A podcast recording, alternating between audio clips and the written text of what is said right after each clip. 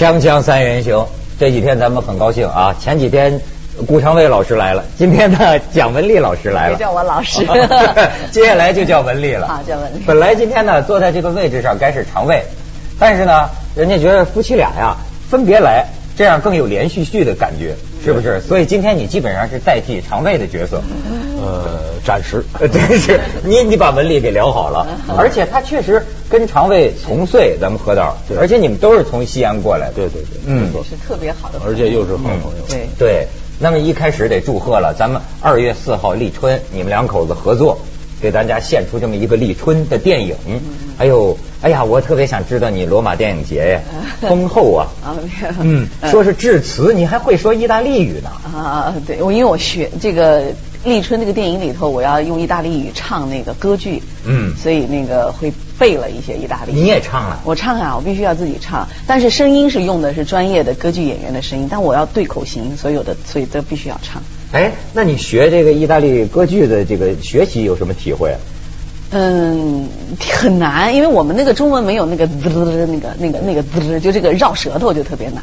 嗯因为他比如说我那个就就是为了艺术，为了爱情，这是我们的电影的主题音乐，主要的音乐哈，就托斯卡的那个主题曲，嗯叫 VC Dati 哈，VC Dati VC d a Modli，哎呀，真是你这模仿能力很强了，而且这两句话就使上了。听说在颁奖台上就讲了这两句意大利语。对对对对对。咱们可以看看那段这个罗马电影节上的画面。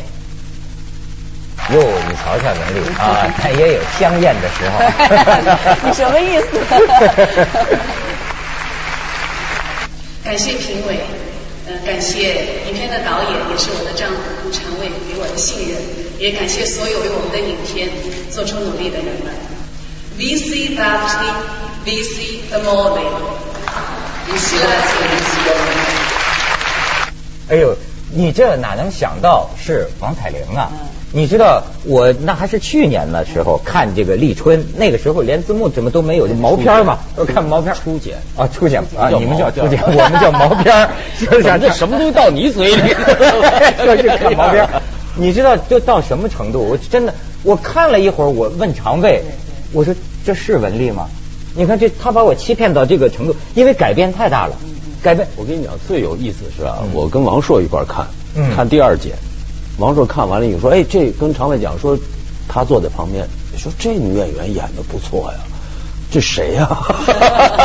哎，咱们可以看一下哈，咱咱们可以看看这个，我就见到文丽常大胆的造型。对，让我感到非常受摧残。你看，这是咱们没文丽嘛？旁边这是王彩玲。说实在的，你这个选的这张照片呢，还是比较漂亮的。我觉得王彩玲，真正电影里边的，我觉得好像会更丑一些，好像是。呃，这是她心情最好的时候。我你知道我想什么问题啊？你们演员平常对自己的相貌和比如说表情肌，你是有一个把握的感觉的。但是要是这么样给改造了，还弄个龅牙，你你怎么知道你演出来的是你想演出来的样子？其实我根本没想我会演出什么样子。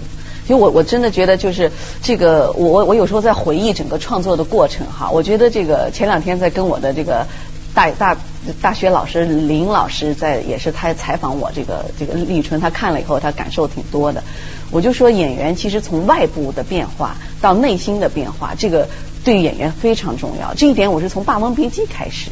嗯嗯霸王别姬》的时候，当时我还是电影学院的学生哈。对那么当时让我演一个就是小豆子娘，一个风尘女子，其实跟我的气质差距特别大。哎呦，我觉得那一演啊，那个风情，我到今天还记得，不得对了。，但是我怎么去找到那个人物？一开始画都是往好看里走，那么怎么怎么走都觉得好像哎不对。那最后后来我觉得就是这个外形的改变哈，一个就是眉毛，还有一个就是嘴唇。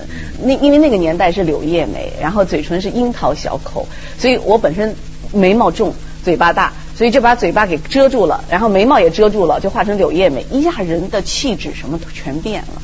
所以当我睁开眼睛的时候，我觉得我就笑了。然后后来陈凯歌就在我后面，他看着嘛，他就说：“我知道你为什么笑了，就是那个人物就长在你身上了。”所以我觉得像这个王彩玲这个人物也是，我从这个整个增肥的过程哈，就是一点点吃三十斤。对，一点点吃吃吃吃吃到很胖的时候，还有就包括我自己这个外形的变化，因为我我我为了适应那个牙，我得经常带着它，要否则我说话可能都会不不熟悉不习惯，那带着它其实很磨的嘛。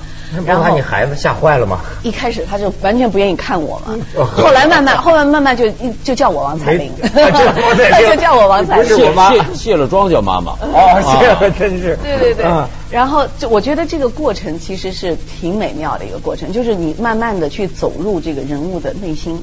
他增肥以后啊，他走路的样子跟他生活中完全不一样。其实我在我我在现场，我就探班在现场，我看的，其实就在他在那散步啊，或者在那跟工作人员在那交流啊，你看那个人的形体感觉就是王彩玲，已经不是文丽了。我在背后不能认识这个人，对我看就是一啊倒茶水的大妈。对，就不能认识这个人，那我就觉得他已经在，他跟王彩玲已经做了最好的结合，从一个演员的角度上讲，就跟角色做了一个最好的。不过你可以跟这个广大妇女观众介绍一下，三十斤是怎么在两个月里减回来的？啊，那其实就是增肥和减肥都是挺痛苦的一件事情，就增肥也不容易，就因为你要在短时间增肥，你就吃的胃都疼，然后然后减肥的时候就更不容易，因为你要克制哈，就就不吃啊就不吃，绝食啊！不是绝食，那还是要吃，就一天吃一顿。哦然后差不多就中午吃一顿，然后就是一直在各种的锻炼呀什么的。而且增增肥的过程啊还好一点，嗯。减肥是有风险的。原来我记得跟文丽也说过啊，我说你慢一点减，不要着急。所以因为你减太快了呢，你的心脏内分泌都会出问题，所以你要逐一点一点减下来。因为很多演员就是说为了拍戏吃的很很胖啊，演完角色以后啊迅速的减回来，嗯。呃一个月不吃不喝那种，一减回来身体一下就出事。嗯，哎呦，所以我觉得作为一个演员呐、等于一辈子过过好几个人的人生啊。嗯你看，你也体验过胖子，你也体验过瘦子，哎，这种挺有意思的这种生活啊。其实这就是我觉得做演员对我来说特别迷人的地方，就是短短的一个人生，你可以经历特别多的，因为你在不同的角色身上，你但是你不能真的去成为那个人，那你可以去接触生活的各个方面哈。嗯像我觉得像王彩玲这样的人，更是我们特别特别多的普通的人。就是其貌不扬，我觉得王彩玲，你你要说她多么丑陋，那么其实她如果不是一个歌剧演员，她不是一个演员，她不做这个梦的话，她就是一个大街上的特别普通的女女女性。但是因为她做的是一个跟她的现实特别特别不一样的哈这样一个梦，所以你就你就，但是我觉得就是真的是这个目前点映嘛，在这个电影院里，那其实很多人看完以后，他们都觉得哎呀，就是都都在这个人的身上都哭了，很多人说这就是我呀。包括男的观众，我就是王彩玲啊没，错就每个人都有这种梦想。其实看到这个片子以后，可能会让人去联想到自己我自己曾有过的一些东西。哎，就说你曾有过的一些东西。咱们去广告之后，我还得问问你。锵锵三人行，广告之后见。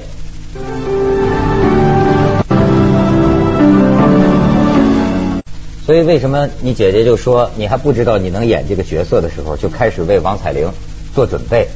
对我就想起你啊，嗯我我那天我过去不知道，我那天才知道你原来在安徽蚌埠自来水厂当女工哎，对是嗯干什么活儿？嗯，我什么都干过，从那个在泵房里去那个看仪表，嗯然后到那个帮人家去设计自来水管，然后就是基本上都都做过。嗯，你为什么做了三年工人。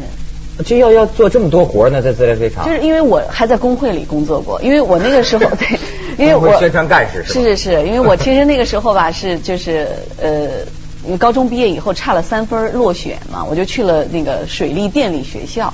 嗯然后学了两年的技校，然后就到自来水公司工作。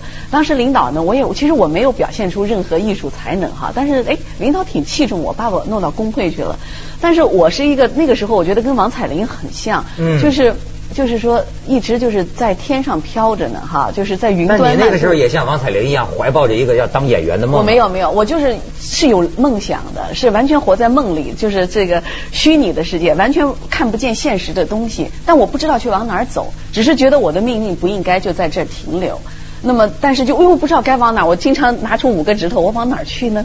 然后教师脑子里充满着很多幻想然后什么记者，然后什么什么时候就在想到底去干什么，但是呢就不知道作家 什么，但是不知道该做什么哈，就是是迷茫的。但是呢，就是觉得我不能就在这儿，而且那个时候我觉得跟王彩玲的心情也特别像，就只要我当时为什么去那个电力学校，其实我根本不是学理工科的料哈，但我就觉得只要离开蚌埠，我当时在安徽省蚌埠市，然后我说只要能离开这儿，不管去哪儿都行。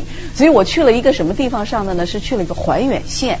就比蚌埠市旁边的一个小县城还不如蚌埠的地方，但我就觉得只要离开蚌埠，不管去哪儿，就那种心情吧，就是你成长过程中你会有一种抗拒，有一种想跟命运去去改变自己，但是你都不选择了，我只要去离开这儿就行哈。哎，你这个感受啊，实际很多人都有，在这个立春这个电影里也是，你看那个跟王彩玲还有两个男性的这个哥们儿啊朋友啊，也是一门心思就要离开这个地。地方，何导，你说你也在北方城镇待过呀？呃，其实有时候 人特别需要改变环境。嗯，有时候职业什么，你的爱好、理想可能都不太重要。首先是你的生活的外部环境要改变。我那个时候刚开始啊，做导演之前，我是在北京。我北京好好的，我户口在北京，我在北京科学教育电影制片厂工作也不错，在那儿做做编导。那我。在那个时候，八十年代中期，我上那个大西北，我上西安干嘛去？其实就是为了改变环境。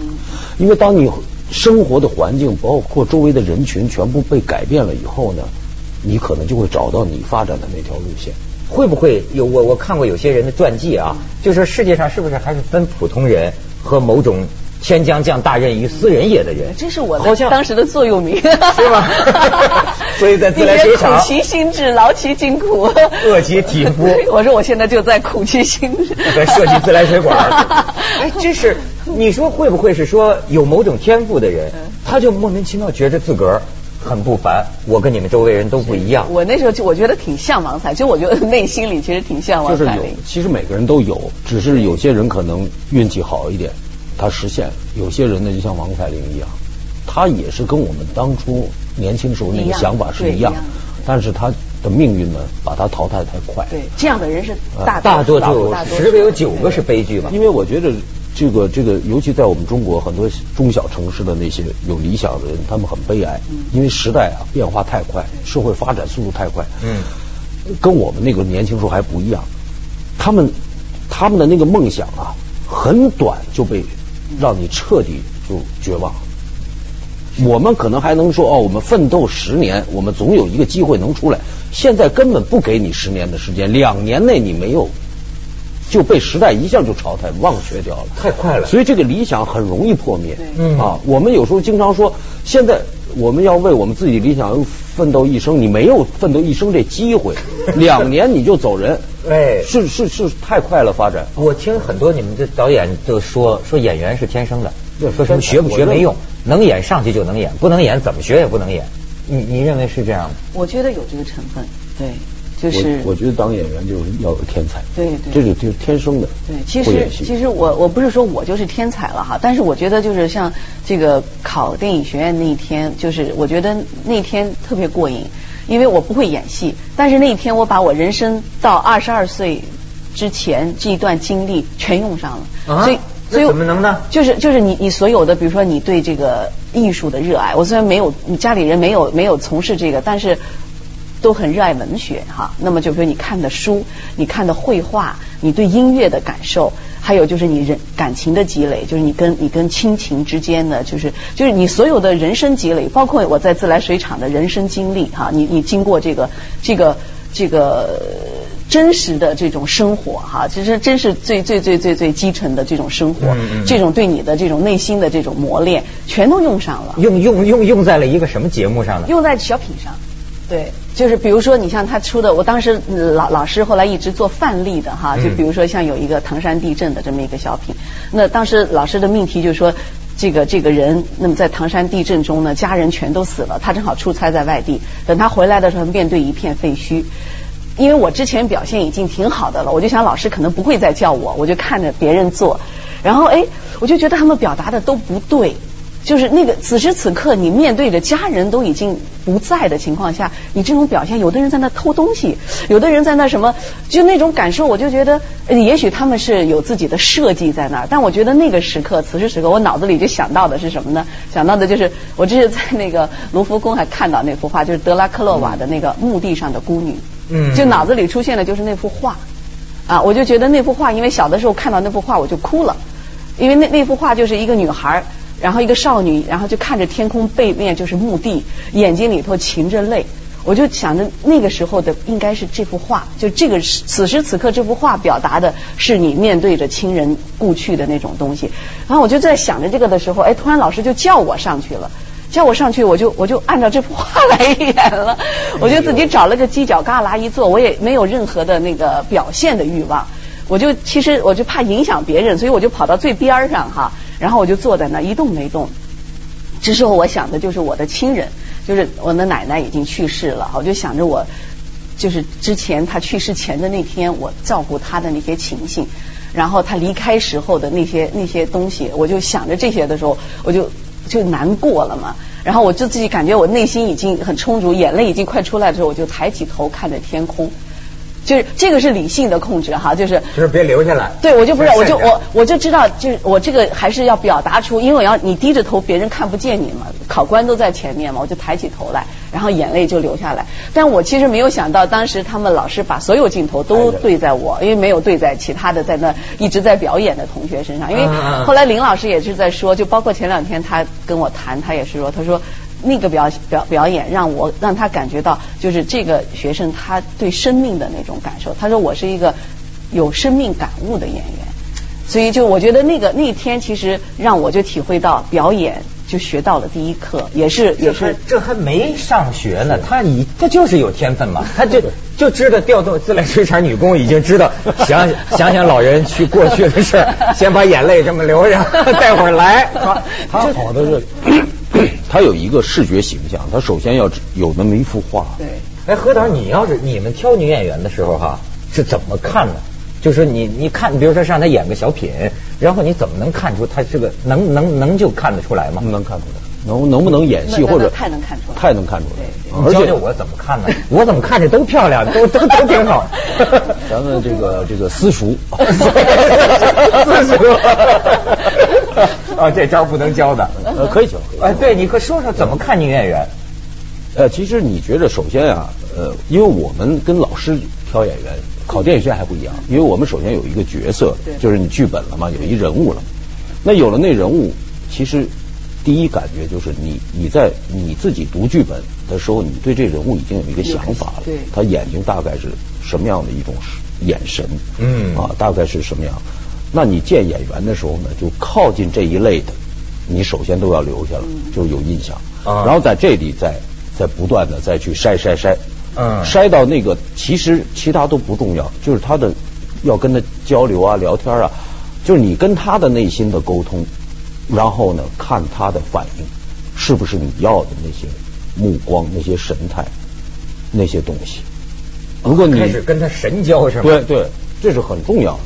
天哪，像什么？最后筛出佳佳来了，是吗？开玩笑，开玩笑。这咱和平太太哪哪哪哪哪天再介绍。锵锵三人行，广告之后见。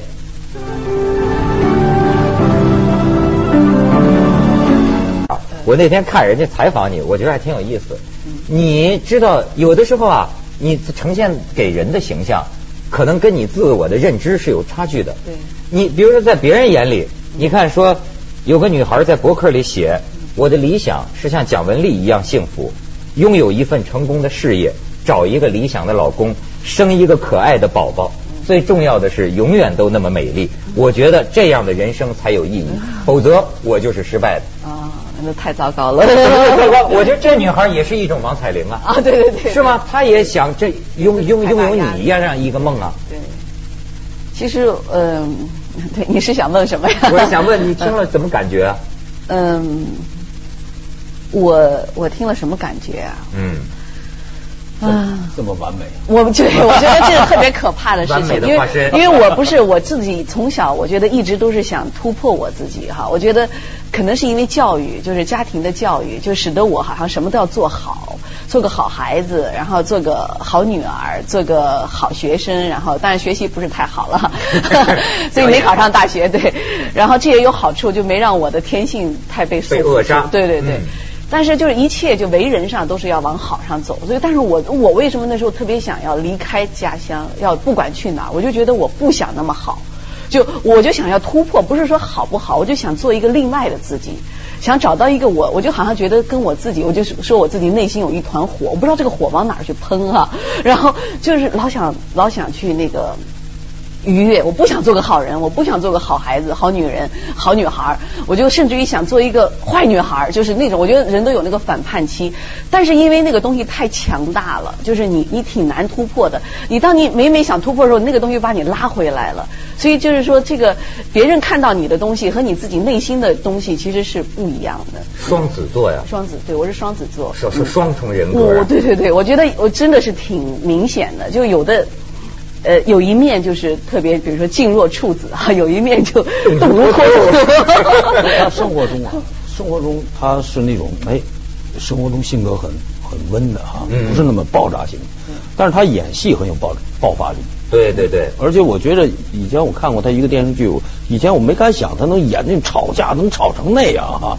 哎呦，真是！我跟你说啊，你上我节目，我爸爸妈妈最高兴了。你知道吗？他那个电他那个电视剧啊，那个金婚呐。